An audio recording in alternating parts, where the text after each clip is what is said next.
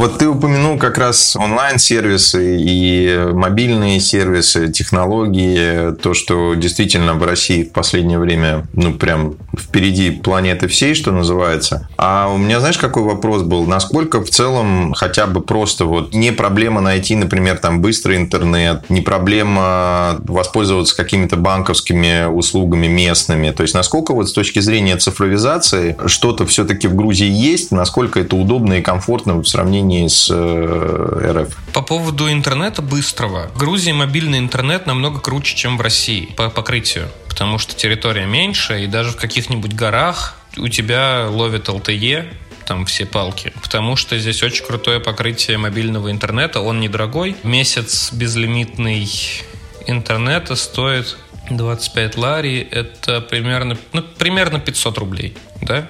Или нет? Подожди. Да, да, да, где, где-то так.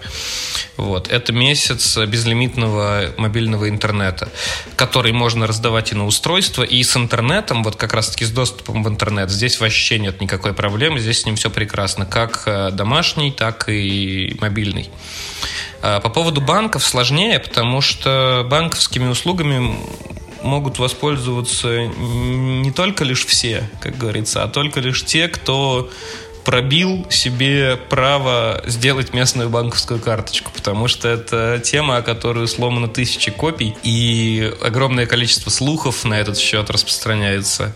Грузинские банки не выдают карточки россиянам. Вот была такая большая утка э, в сети, что грузинские банки ни при каких условиях не выдают, а если выдают, то заставляют всех подписывать бумагу о том, что Крым это Украина, Осетия и Абхазия это Грузия, 20% Грузии оккупированы российскими войсками, ну вот и, и так далее.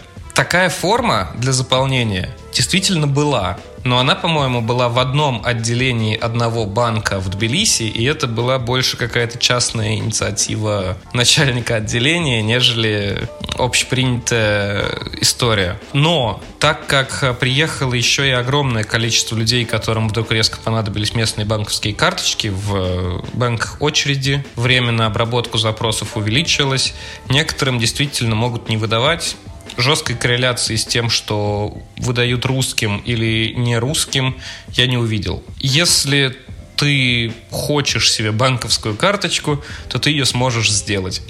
Вот. А дальше зависит от, от того, какой банк ты выбрал. Тут есть два крупных банка. Это Bank of Georgia и TBC банк. Это как вот у нас, там, образно говоря, Тинькофф и ВТБ.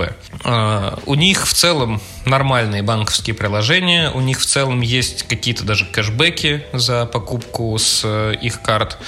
Вот. Э, везде, в любом магазе принимают оплату там Apple Pay. Ну, тут типа, тут, тут прикольно, тут спары есть, тут есть карифуры европейские, тут в целом, ну, это большой современный город. Вот, поэтому я не застал, кстати, в России. Я уехал быстрее, чем перестал работать Apple Pay, поэтому я не, не застал э, момента, когда нельзя платить Apple Pay. Вот, я, я все эти полгода плачу им. А есть еще банки, которые помельче. Вот, например, в частности, у нас э, сейчас карточка одна Кредо банка. Это такой странный очень банк, который еще несколько лет назад был микрофинансовой организацией, а потом вдруг стал банком. И, соответственно, доверие к нему никакого, непонятно, чем это все кончится, но он работает, и работает прекрасно. Карточка у нас есть, банковское приложение есть, переводы работают там. Просто не держим там деньги, ну, держим только столько, сколько не жалко потерять, образно говоря. Вот. А еще вот сейчас Леня сделал карточку именную Банков Джорджия, ну, типа, никаких проблем с этим не было особо. Тем, наверное, хочу с тобой поговорить поподробнее вообще, что почем а, в плане квартиры, ЖКХ, налоги, продукты и вообще сколько надо денег, чтобы ну, более или менее комфортно жить э, сегодня в Тбилиси, в Грузии и более или менее уверенно себя чувствовать. В среднем в месяц мы тратим 2600 лари это 60 э, тысяч рублей примерно. По нынешнему курсу Это вы, вы, вы вчетвером тратите? А, да, это без личных а, расходов, которые мы тратим там каждый по отдельности. Я вот, например, могу пиво выпить там на 100 лари, а ребята, там, Полина цветов в, в дом может накупить еще там на, на сколько угодно. Это деньги, которые нам нужны на еду и на квартиру, и на ЖКХ. 60 тысяч рублей – это аренда квартиры, это еда на четверых, э, вот это вот основная, основной продуктовый набор, так скажем. И это оплата интернета и ЖКХ. Вот, 60 тысяч рублей на четверых, это получается по 15 тысяч рублей с человека. Мы где-то скидываемся ежемесячно, чтобы просто существовать здесь. Я просто помню, что ты говорил, что квартира это 300 долларов. Можем немножко попытаться детализироваться потом вот э, сколько ЖКХ, э, сколько продукты и едите ли вы где-то, если вне дома, то вот во сколько это обходится, чтобы как-то, может быть, ты за себя просто скажешь, вот по твоим ощущениям, например, не обязательно до рубля. Смотри, еще такой аспект есть, что все очень сильно зависит от э, курса. И когда мы приехали, курс был в два раза выше, чем он сейчас. То есть мы тратили, по сути, в два раза больше денег на жилье, нежели тратим сейчас, просто потому что рубль укрепился, доллар упал. И сейчас 300 долларов это не там, доллар не по 100, а по 60, образно говоря. И поэтому мы тратим фактически денег меньше, чем тратили тогда потому что зарплата у нас у всех в рублях, тем не менее. Если вот, допустим, брать просто людей, которые, например, там вдвоем какая-нибудь парочка приехала сюда, они нашли там квартиру за 300 баксов, то, соответственно, 300 баксов в месяц у них будет уходить на квартиру. А еще где-то примерно 30 баксов, если лето, и 100 баксов, если зима. У них будет уходить на ЖКХ, на все воду, на отопление. Ну, опять же, это все очень сильно варьируется от того, как непосредственно ты топишь у себя дома. Вот, кстати, еще один маленький инсайт. В Тбилиси отсутствует центральное отопление в понимании российском. А, тут нету... В российском понимании центральное отопление – это когда у тебя есть э, батарея дома, радиаторы, и в них вода идет с котельных, которые там специально жжет э, дрова, чтобы у тебя дома было тепло. Здесь такого нет нет. Здесь центральное отопление – это когда у тебя стоит газовая колонка в э, квартире, и от этой газовой колонки идет двухконтурная система отопления, собственно, те же самые радиаторы, но греешь ты их за свой счет своим газом, за который ты платишь. И, соответственно, температуру в домах можно регулировать самостоятельно. Если тебе холодно, ты всегда можешь прибавить. Если тебе не надо там топить сильно, то ты можешь убавить. А от этого, соответственно, считается оплата ЖКХ там и так далее и тому подобное А, если говорить про нашу квартиру, то в самые холодные времена, когда мы здесь были, это был март, в квартире до нас никто не жил, она была холодная. Мы потратили что-то порядка 250 лари, наверное, на ЖКХ в первый месяц. 250 а лари – это примерно 100 баксов. Примерно. Если кушать в кафешках, если, в общем-то, ни в чем себе не отказывать вообще, то, я думаю, 700 долларов в месяц на человека – это сумма, за которую здесь можно совершенно спокойно прожить. Я живу на деньги намного меньшие. То есть, условно, если пара, то это тысяча-полторы, да, примерно? Ну, лучше полторы. Да. Если это будет полторы тысячи долларов в месяц на пару, то из них будет 500 баксов где-то уходить на квартиру, еще где-то 100 на все сопутствующие квартире ништяки, типа воды, вывоза мусора там и так далее. И вот все остальные деньги уже можно тратить, там, я думаю, на 900 долларов вдвоем можно каждый день в кафешках есть. Тут, тут зачастую в кафешке есть дешевле, чем готовить дома. А, вот по поводу цен в магазинах. Они плюс-минус московские. Какие-то продукты дешевле, какие-то продукты дороже, но плюс-минус э, здесь цены как в Москве. Овощи, естественно, и фрукты, тем более сезонные, здесь стоят вообще копейки. А вот, например, молоко и яйца здесь стоят чуть подороже, чем в Москве. Поэтому оно в целом плюс-минус уравнивается.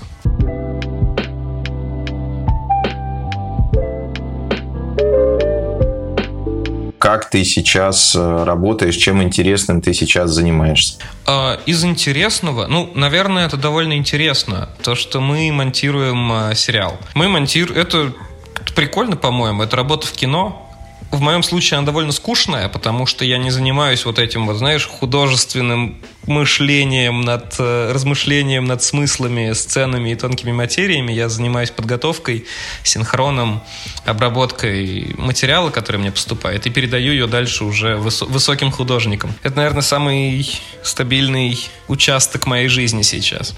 Вот. А по поводу разных проектов, да.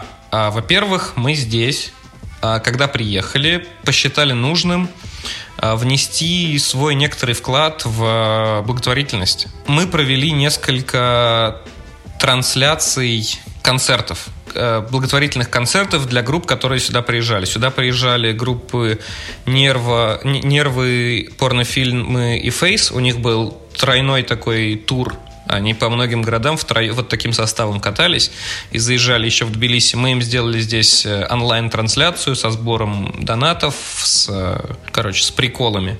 А после них сразу приехали Нойс, МС и Монеточка, и вот на них мы тоже смогли поработать, так как в э, Нижнем Новгороде, когда я находился, мы в целом периодически занимались такими проектами, как онлайн-вещание, онлайн-трансляции, многокамерная съемка. Я режиссер многокамерных трансляций как раз-таки. То здесь здесь мы применили эти свои знания вот таким образом, что мы смогли э, договориться с организаторами, договориться с артистами, э, и, собственно, провести эту трансляцию, собрать какое-то количество денег на ней, которое потом было передано в благотворительные организации различные. Вот. Это, но это было практически самое начало нашего здесь пребывания. Это был, наверное, май что-то, что-то типа того, май-июнь, наверное.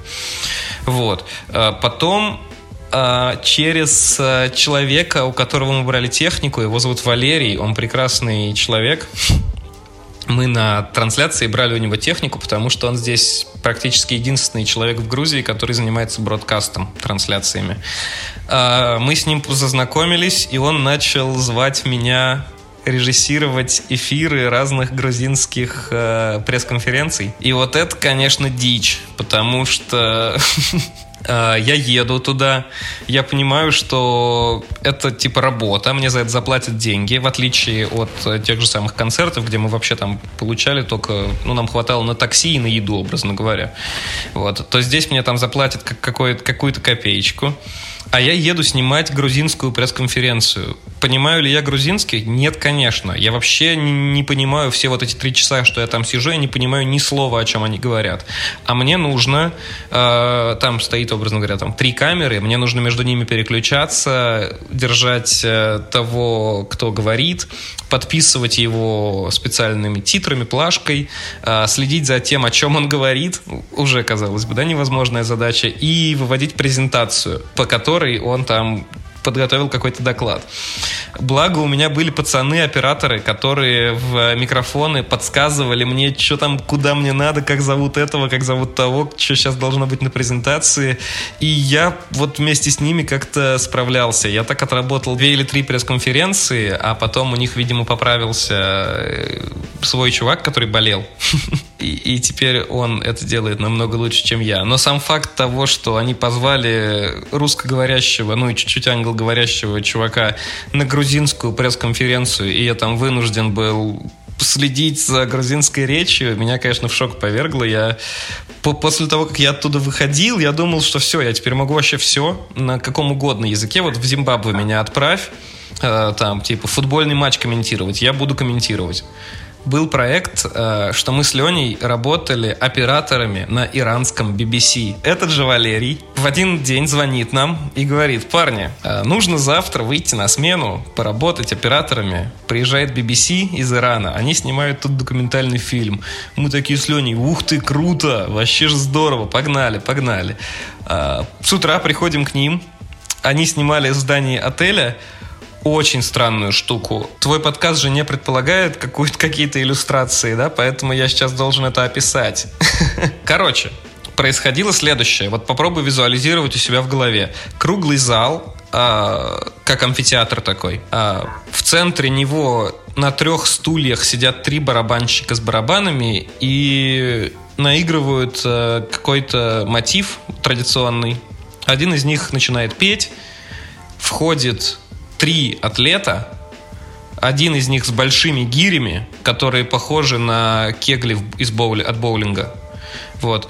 А, один из них а, с двумя щитами, в которых есть прорези для рук. Третья девочка, она просто отжимается. Вот, э, и они начинают делать какие-то вот свои непонятные движения с этими гирями. И это все снимают 6 операторов с разных сторон на протяжении 10 часов. Это не артхаус, это документальный фильм про древние, как я потом уже выяснил, древние иранские э, Олимпийские игры. Там, оказывается, был ведущий, который был и режиссером этого проекта. И он периодически давал какие-то комментарии о том, они брали интервью сначала у одного там атлета, потом у второго. Ну, де, вот делали подсъемы там того, как именно нужно выполнять эти упражнения. Это было супер странно по контенту, но еще более странно это было по взаимодействию с командой, потому что команда была довольно большая, это было человек 30, наверное, и из них 25 говорили только на фарси, двое говорило только на английском, трое говорило по-грузински и по-английски. И только мы с Леней могли общаться друг с другом по-русски. Вот э, поэтому коммуникация в этой команде, она была несколько сумбурная. если можно так выразиться, потому что если кто-то обращался к нам на фарси, нам нужен был грузин, который, э, точнее, нет, а между собой они говорили по фарси, к нам они обращались на английском, э, и нам нужно было это все воспринимать при этом с грузинами мы общались на полурусском, полуанглийском, а с представителями иранского телеканала не общались вообще, потому что мы не понимали друг друга. Довольно закаляющая история, после которой ты понимаешь, что в целом ты с кем угодно можешь найти общий язык, и в целом языковая проблема – это надуманная проблема, потому что если вам действительно нужно объяснить друг другу что-то, то вы объясните это хоть иллюстрациями на бумаге плане работы и заработка ты чувствуешь себя э, уверенным? Ну, хотя бы там, я не знаю, до конца года там у тебя есть какие-то более или менее понятные планы и перспективы? Или это эпизодические непредсказуемые заработки? До конца года, наверное, я чувствую себя довольно уверенно, потому что у меня сейчас есть э, вот этот проект с монтажом сериала, э, который в целом до декабря. И если я там, образно говоря, в декабре получу последнюю зарплату или даже в ноябре, то мне этих денег и, те, и тех, которые мы там сможем отложить с этого, их хватит до конца года, то, ну, до, до конца года то хватит. Вот. Но если бы этого проекта не было, то я чувствовал бы себя совсем неуверенно. Это в любом случае фриланс, это в любом случае эпизодическая какая-то работа. А, я вот сейчас, например, принимаю участие в съемках музыкального клипа, потому что я тут познакомился с ребятками из киносферы тоже. И мы уже один один с ними клип снимали в июне, по-моему, и сейчас вот будем снимать второй. Э, я туда вписался э, вторым режиссером, и за это я тоже получу какие-то денежки. Я просто вот задумываюсь о том, что если бы у меня сейчас не было постоянного монтажа, то этих денег вряд ли бы мне хватило на то, чтобы существовать одному. Их бы хватило на то, чтобы существовать вчетвером с ребятами, там, совместно скидываясь на квартиру, на коммуналку и так далее, но одному вряд ли. Но так как есть э, проект с монтажом, то в целом я чувствую себя довольно уверенным, по крайней мере, до конца года. А дальше очень надеюсь, э, что появится еще какая-нибудь удаленка, не удаленка, и будут какие-то съемки здесь, хотя перспективы этому не особо видно, если честно. Ну и никто не отменял, конечно же, фриланс биржи и брать какие-то разовые заказы. Просто сейчас так складывается ситуация, что так как у нас есть работа, мы как бы до этого это и не опускаемся, если так можно выразиться, потому что там обычно, ну, довольно неприятные заказы с точки зрения рутины, с точки зрения низкой оплаты. Но если надо будет, будем делать. Что делать-то? У нас, конечно, есть некоторые мысли на тему того, как нам выйти на финансовую некоторую стабильность, но о них пока слишком рано говорить в, в каких-то публичных местах. Это все на этапе планирования. Пока никакой конкретики.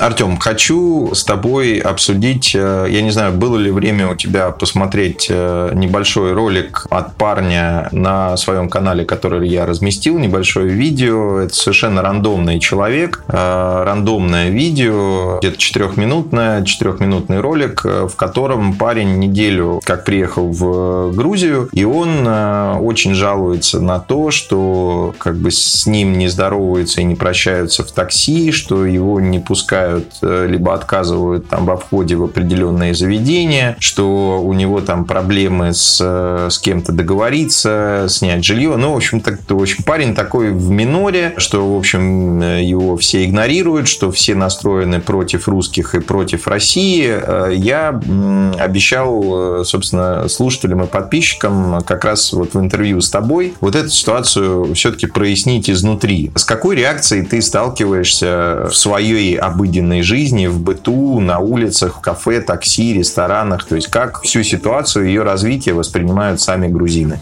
Я понимаю, о чем говорит этот парень, но я совершенно не понимаю подход этого парня к решению этого вопроса. Наверное, вот так вот я могу сказать. Во-первых, про отношение грузин к россиянам, да, так начнем с этого, наверное. Все грузины а в особенности молодежь, очень остро настроены политически. Ну, нет, не все грузины остро настроены политически, но молодежь в основном настроена остро политически, и она сразу должна понять, кто перед ней там свой, чужой, о чем этот человек думает, каких взглядов он придерживается. Грузин некоторых очень оскорбляет, ну или как-то, я, я не знаю, как это сказать, задевает, то, что с ними начинают говорить на русском языке, не спросив их, удобно ли им разговаривать на русском языке. Грузины очень э, топят за то, что если ты находишься в их стране, ты должен ассимилироваться. А то, что русские, русскоязычные люди а, начинают э, диалог сразу с русского языка, сразу со «здравствуйте», там, с приветствия на русском языке, для грузин это странно. И в этом, по мнению грузин, проявляется некоторый вот империализм. Они называют это таким образом. Это такие имперские замашки э, человека, который требует везде, чтобы с ним везде общались на его родном языке. Э, и в каком-то смысле грузин в этом можно понять. Можно понять, что желание разговаривать там на, на собственном языке в своей стране но я сейчас описываю все равно некоторую крайность. Потому что обычно диалог с любым грузином начинается всегда там гамарджоба, гамарджоба, это здравствуйте по-грузински. Потом ты говоришь э, укат срават, это извините как э, excuse me. Не как sorry, а как типа excuse me, как обращение. И потом ты уже начинаешь шпарить по-русски, и тебя прекрасно понимают и продолжают. Ну, ты там говоришь, Гамарджа, Балкат, Срават. Я не говорю по-грузински, вы не могли бы со мной на русском пообщаться. И все, человек расплывается в улыбке, совершенно у него все прекрасно. Ты к нему обратился на его родном языке, может быть, ты тут типа недолго, еще не успел выучить больше слов, э, но уже какую-то попытку предпринял, все, это засчитывается, подойдет, короче. Таксисты, такси, водители такси, они вообще практически все знают русский язык. Но если ты там не очень приятный чел, то разговаривать с тобой они на нем не будут.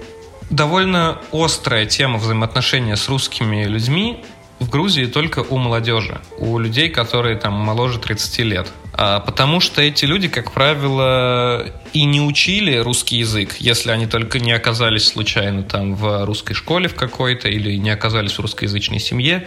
Они и не учили язык, потому что они, они все прекрасно говорят по-английски, без акцента, великолепно. У них очень широкий словарный запас на английском. А по-русски им как-то и не особо надо было. И с этими ребятами прекрасно можно поболтать на английском. И очень многому от них научиться, кстати, в английском языке, потому что я был в шоке. Я думал, что, э, ну, в целом, я способен воспринимать английскую речь. Мне не очень удобно говорить на ней, но воспринимать ее я способен. И я понял, что я заблуждался, потому что я воспринимал английскую речь э, от э, чуваков, которые русские, но говорят по- по-английски. Ну, вот такую типа английскую речь.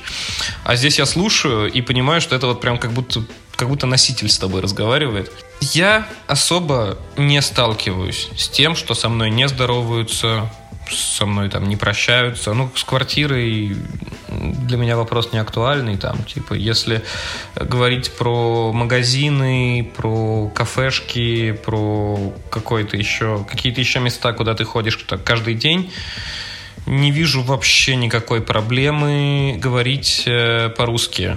Но, опять же, если ты, если ты не требуешь с тобой говорить по-русски, а ты вынужден говорить по-русски, и твой собеседник тебя в этом понимает, тут э, никто никогда не откажет э, тебе в помощи, если ты нуждаешься в помощи. Но если ты наглеешь, то с тобой, соответственно, могут просто отказаться взаимодействовать. На самом деле, периодически в каких-то кафешках или в барах мне приходится видеть э, людей русскоговорящих, которые наглеют. Ну, возможно, так влияет там, типа, немножечко чачи, возможно, так влияет воздух здесь, потому что он здесь ощущается чуть более свободным, чем в России. Но вижу россиян, которые, или не россиян, или русскоговорящих людей, просто это могут быть белорусы, украинцы, э, которые вроде бы сюда жить приехали, а относятся ко всему так, как будто они вот туристы. Сквозит вот этим вот чуть-чуть. Вот. Причем туристы не в очень там старой стране с э, историей и населением, которое очень заботится о, о своей культуре, о, о, своем о своей идентичности какой-то, а как туристы в турецком отеле на All Inclusive. Это вообще очень ошибочное восприятие Грузии того, что это туристическая сервис-страна для СНГ. Это вообще не так. Ну, типа, оно, может быть, фактически когда-то было так, но местных это очень сильно расстраивает, когда такое отношение. Почему-то у европейских туристов, которые сюда приезжают, у них э, есть э, какое-то стремление поболтать э, с местными. Почему-то у русских людей, которые сюда приезжают, есть такой пунктик, насчет того, что если это туристическая страна, то здесь все должны знать русский язык. Есть просто некий пунктик э, у некоторых людей э, русскоговорящих, что им в целом, в принципе, почему-то все должны вокруг. И такое впечатление, что они приехали не в гости, а такое впечатление, что они приехали в другой округ э, своей страны, а не в чужую страну. Ну да, да, да, да. Вот как раз-таки таких людей здесь очень быстро отучивают от этого. Ну, и они либо уезжают, либо им приходится как-то а, ассимилироваться. Вот. Но если говорить про мой личный опыт, то я вот, например, научился там сигареты себе покупать на грузинском языке полностью. Там Гамарджоба, Укат Сарават, Эрти, там Мальборо, Шави. Все, тебя прекрасно все поняли, спрашивают, нужен ли тебе пакет, ты говоришь არა-არა, и на улыбках с продавцом. Он же видит прекрасно, что ты русский. Ну, типа, come on. Его действительно радует, что ты с ним говоришь на его родном языке. И из этого рождаются какие-то маленькие позитивные моменты. Тут вообще около дома мы уже все магазины обходили, нас все в лицо знают. Э, и посмеиваются, конечно, над нашим произношением, но в целом все супер дружелюбные ребята. А вот если ты приходишь и такой, типа, Camel желтый дайте, то это совсем другое отношение будет. Поэтому э, такой вообще фактик можно вот про Грузию сказать. Есть Грузия-мать. Это как родина-мать, только такая же вот большая статуя женщины. Э, и у этой женщины в одной руке меч, а в другой руке бокал вина. И, соответственно, бокал вина для того, кто приходит с добрыми намерениями, а меч для того, кто приходит с злым умыслом. И вот грузины, они все такие. Типа, это как в Мимино было, что вот если мне будет приятно, я тебя так довезу, что тебе самому будет приятно. То же самое работает и в другую сторону. Грузины, они абсолютно не э, они супер открытые. У них прям вот душа на распашку и они ничего не будут утаивать там от тебя, строить какие-то козни. Ну, по крайней мере, я с этим не, стра- не, не сталкивался. Они очень явно и открыто говорят тебе, что они чувствуют. И дальше как бы выбор за тобой. Взаимодействуешь с этим человеком или не взаимодействуешь, они тебя не обманут. Они сразу же показывают свое отношение к тебе такое, какое он есть на самом деле. А их отношение складывается, соответственно, от того, как, какой ты перед ними предстал. Тем, скажи, пожалуйста, какой у тебя статус де юра в Грузии и де-факто кем ты себя ощущаешь в Грузии на сегодняшний день и, может быть, какие-то твои э, внутренние планы, желания, вот, связанные с нахождением в Грузии? Да, Юра, мне сложно сказать, потому что здесь э, любой россиянин в Грузии может находиться год без визы, ну, сюда безвизовый въезд просто по загранпаспорту. А после этого года можно сделать визаран в любую страну, там в Турцию, в Армению на один день, заехать обратно и еще год здесь находиться. Поэтому, наверное, де юра я здесь турист, потому что у меня нету вида на жительство здесь. А де-факто я себя туристом здесь уже не считаю, потому что я иду, вот, например, по улице, и я могу сказать про каких-то славянской внешности людей, туристы они здесь или они э, здесь живут. Это видно. Это видно по поведению, это видно по общению в, в тех же самых кафешках и магазинах. Э, видно, какие люди здесь уже живут и пытаются как-то влиться в местные реалии. А какие люди либо приехали прям вот совсем недавно, либо не собираются здесь задерживаться. По поводу планов, э, на самом деле очень хочется вернуться в Россию, и чтобы война закончилась, и я себя, конечно, всю жизнь э, ассоциирую с э, жизнью в России. По некоторым соображениям, по собственным этическим соображениям, по соображениям безопасности, просто потому, что я не согласен с позицией власти, которая сейчас в России. Э, мне бы не хотелось быть сейчас частью России, так скажем ну, не, не, не хотелось бы в ней находиться, в этой системе, существовать. Вот, поэтому я выбрал для себя способ дистанцироваться от этого, но я очень надеюсь, что когда-нибудь произойдет такое, что все будет хорошо, и я в Россию вернусь. Дом все-таки в России? Да, конечно, родина, дом, семья, это все, это все про Россию. Я не считаю себя менее русским от того, что я не хочу находиться в преступной системе сейчас. Тема, а какие у тебя критерии возвращения? Домой? Критерии возвращения. Ну вот мы разгонялись с ребятками на эту тему, и у нас у всех э, немножечко разная градация того, насколько все хорошо, это приемлемо для, для, для каждого. Но мне, конечно, хотелось, чтобы власть поменялась. Я не верю в эту власть, которая сейчас есть. Я не верю, что она способна сделать... Э, я не верю, что она способна за собой исправить все ошибки, которые она совершила. Я думаю, что за них это может сделать только кто-то другой. Вот, поэтому мне бы хотелось, чтобы власть сменилась. На кого? Я не знаю. А, но если а, будет... Если я для себя пойму, что есть какие-то подвижки к тому, что а, гражданское общество и институт власти в России сейчас может подвергнуться каким-то изменениям, каким-то реформам, и я нужен для того, чтобы этому помочь, то я бы вернулся. Тем, есть ли э, все же что-то в Грузии, э, чего тебе очень не хватает по сравнению с тем, что было дома, и почему ты скучаешь? Закаты в Нижнем Новгороде – это одна из самых вообще прекрасных э, вещей в жизни. Грузия, вот, например, если говорить про Тбилиси, это город, который окружен холмами, горами. И поэтому здесь нет закатов. Солнце закатывается за гору, и ты не видишь вот этого вот прекрасного, окрашенного в красные краски неба. Это роскошь, которая для тебя здесь недоступна. Хотя, казалось бы, такая красивая страна, но вот э, из нашего окна не видно закат.